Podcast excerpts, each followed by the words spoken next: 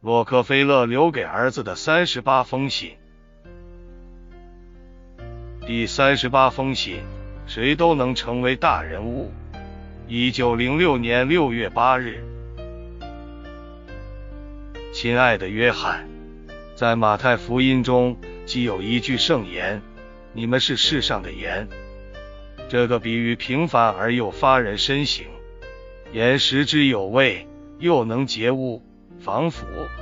基督想以此教会他的门徒们，应该肩负怎样的使命和发挥怎样的影响。他们到世上来，就是要净化、美化他们所在的世界。他们要让这个世界免于腐败，并给予世人更新鲜、更健康的生活气息。盐的首要责任是有咸味，盐的咸味象征着高尚、有力。真正虔诚的宗教生活，那么我们应该用我们的财富、原则和信仰来做什么呢？无疑，我们要做世上的盐，去积极的服务社会，使世人得福。这是我们每个，也是最后一个社会责任。我们现在的责任，就是完全献身于周围世界和众人，专心致志于我们的给予艺术艺术。我想没有比这个更伟大的了。谈到伟大，我想起了一篇伟大的演讲词，那是我一生中不多见的伟大的演讲词。他告诉我，人没有什么了不起，但没有什么比人更了不起的了。这要看你为你的同胞和国家做了什么。现在，我就把这篇伟大的演讲词抄录给你，希望它能对你大有裨益。爱你的爸爸，女士们、先生们，今天我很荣幸能在这里会晤一些大人物。尽管你们会说这个城市没有什么大人物，大人物都出身在伦敦、旧金山、罗马或其他大城市，就是不会出自本地，他们都来自这个城市以外的地方。如果是这样，你们就大错特错了。事实是我们这里的大人物和其他城市一样多，在座的听众里面就有许多大人物，有男也有女。现在，请允许我大胆放言，在判断一个人是不是大人物时，我们常常犯的最大错误就是，我们总是认为大人物都有一间宽敞的办公室。但是，我要告诉你们。这个世界根本不知道什么样的人是世人最伟大的人物。那么，谁才是世界上的伟大人物呢？青年人或许会急于提出这样的问题。我告诉你们，大人物不一定就是在高楼大厦里设有办公室的人。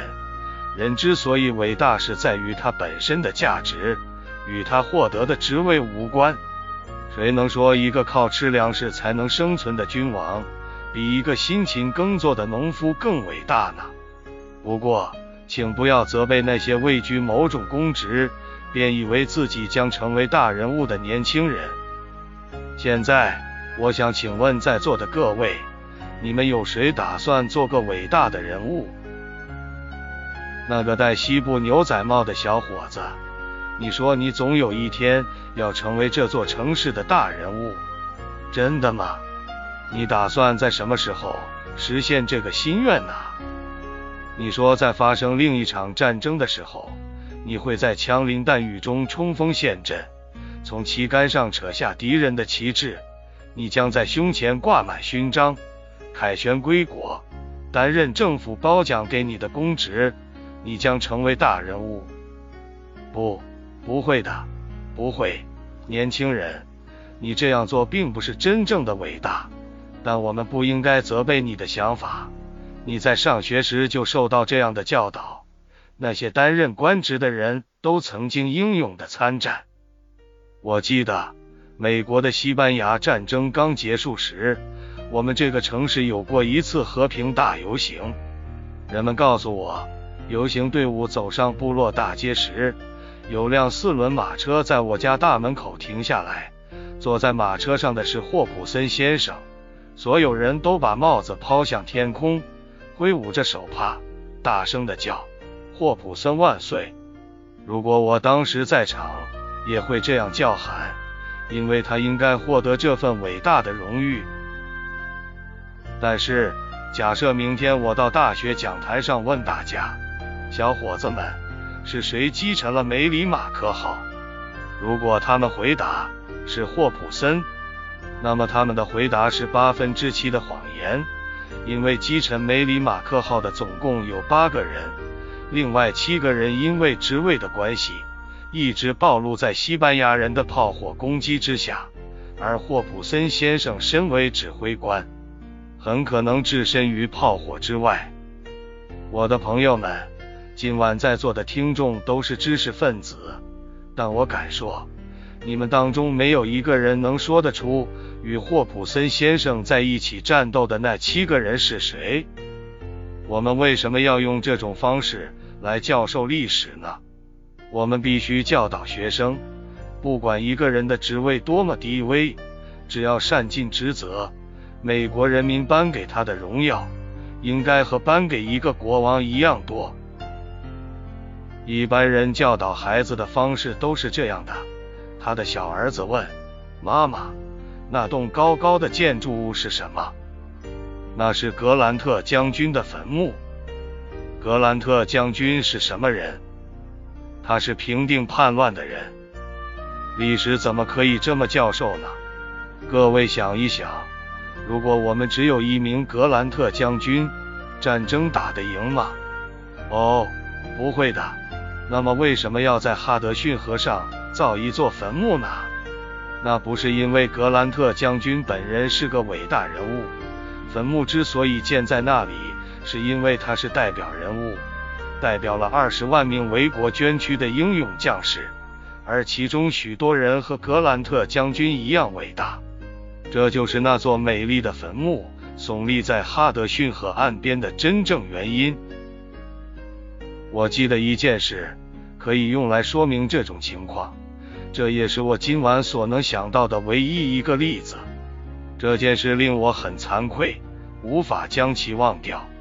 我现在把眼睛闭上，回溯到1863年，我可以看到位于伯克郡山的老家，看到牛市上挤满了人，还有当地的教堂和市政厅也都挤满了人。我听到乐队的演奏声，看到国旗在飞扬，手帕在迎风招展。我对当天的情景记忆犹新，人群是来迎接一个连队的士兵，而那个连队的士兵也正在列队前来。他们在内战中服完一期兵役，又要再延长一期，现在正受到家乡父老的欢迎。我当时只是个年轻小伙，但我是那个连的连长。在那一天，我洋洋得意，像个吹足了气的气球。只要一根细细的针，就可以将我扎破。我走在队伍前列，我比世上任何一个人都骄傲。我们列队走入市政厅，他们安排我的士兵坐在大厅中央，我则在前排就坐。接着，镇上的官员列队从拥挤的人群中走出来，他们走到台上，围成半圆形坐下。市长随后在那个半圆形的位子中央坐下来。他是个老人，头发灰白，以前从未担任过公职。他认为，既然他担任公职，他就是一个伟大的人物。当他站起来的时候，他首先调整了一下他那副很有分量的眼镜，然后以无比威严的架势环视台下的民众。突然。他的目光落在我的身上，接着这个好心的老人走向我，邀请我上台和那些镇上的官员坐在一起。邀请我上台，在我从军之前，没有一个市府官员注意到我。我坐在台前，让我的佩剑垂在地板上，我双手抱胸，等待接受欢迎，觉得自己就像是拿破仑武士。骄傲总在毁灭与失败之前出现。这时，市长代表民众发表演说，欢迎我们这批凯旋归来的军人。他从口袋里拿出演讲稿，小心翼翼地在讲桌上摊开。然后又调整了一下眼镜。他先从讲坛后面退了几步，然后再走向前。他一定很用心地研究过演讲稿，因为他采取了演说家的姿态，将身体重心放在左脚，右脚轻轻向前移，两肩往后缩，然后张开嘴，以四十五度的角度伸出手。各位亲爱的市民，他开口说：“我们很高兴欢迎这些英勇参战的。”不畏流血的战士回到他们的故乡，我们尤其高兴，在今天看到跟我们在一起的还有一位年轻的英雄，指的就是我。这位年轻的英雄，在想象中，我们曾经看到他率领部队与敌人进行殊死搏击，我们看到他那把闪亮的佩剑在阳光下发出耀眼的光芒，他对着他的部队大叫。冲锋！上帝呀，这位好心的老头子对战争一无所知。只要他懂一点战争，就会知道一个事实：步兵军官在危险关头跑到部署前面是极大的错误。我竟然拿着在阳光下闪闪发光的指挥刀，对部下大喊：“冲锋！”我从来没有这样做过。你们想一想。我会跑到最前面，被前面的敌人和后面己方部队夹击吗？军官是不应该跑到那地方去的。在实际的战斗中，军官的位置就在士兵身后。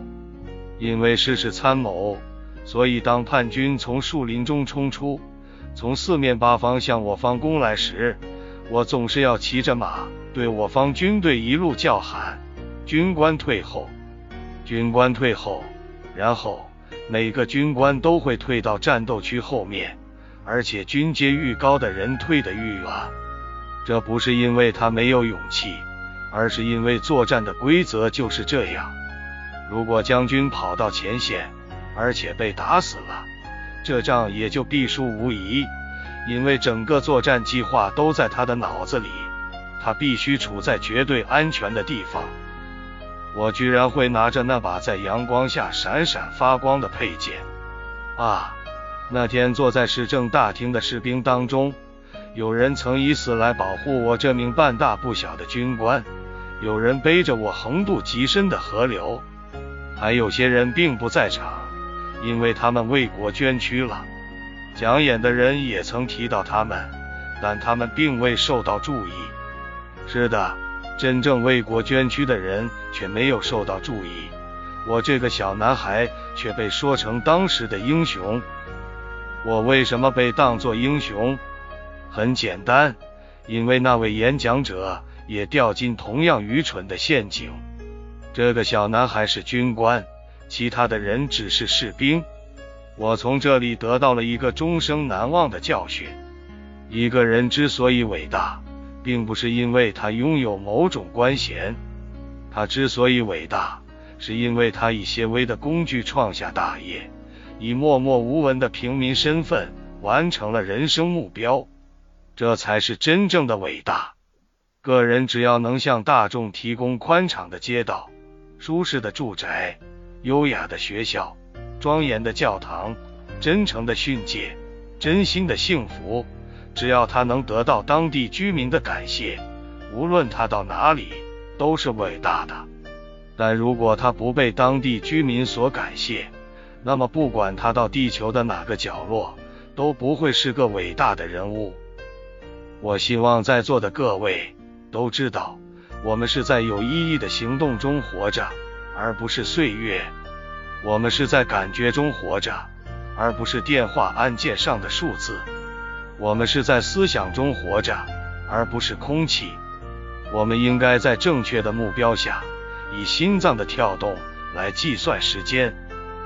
如果你忘记我今晚所说的话，请不要忘记我下面的话：思考最多、感觉最高贵、行为也最正当的人，生活也过得最充实。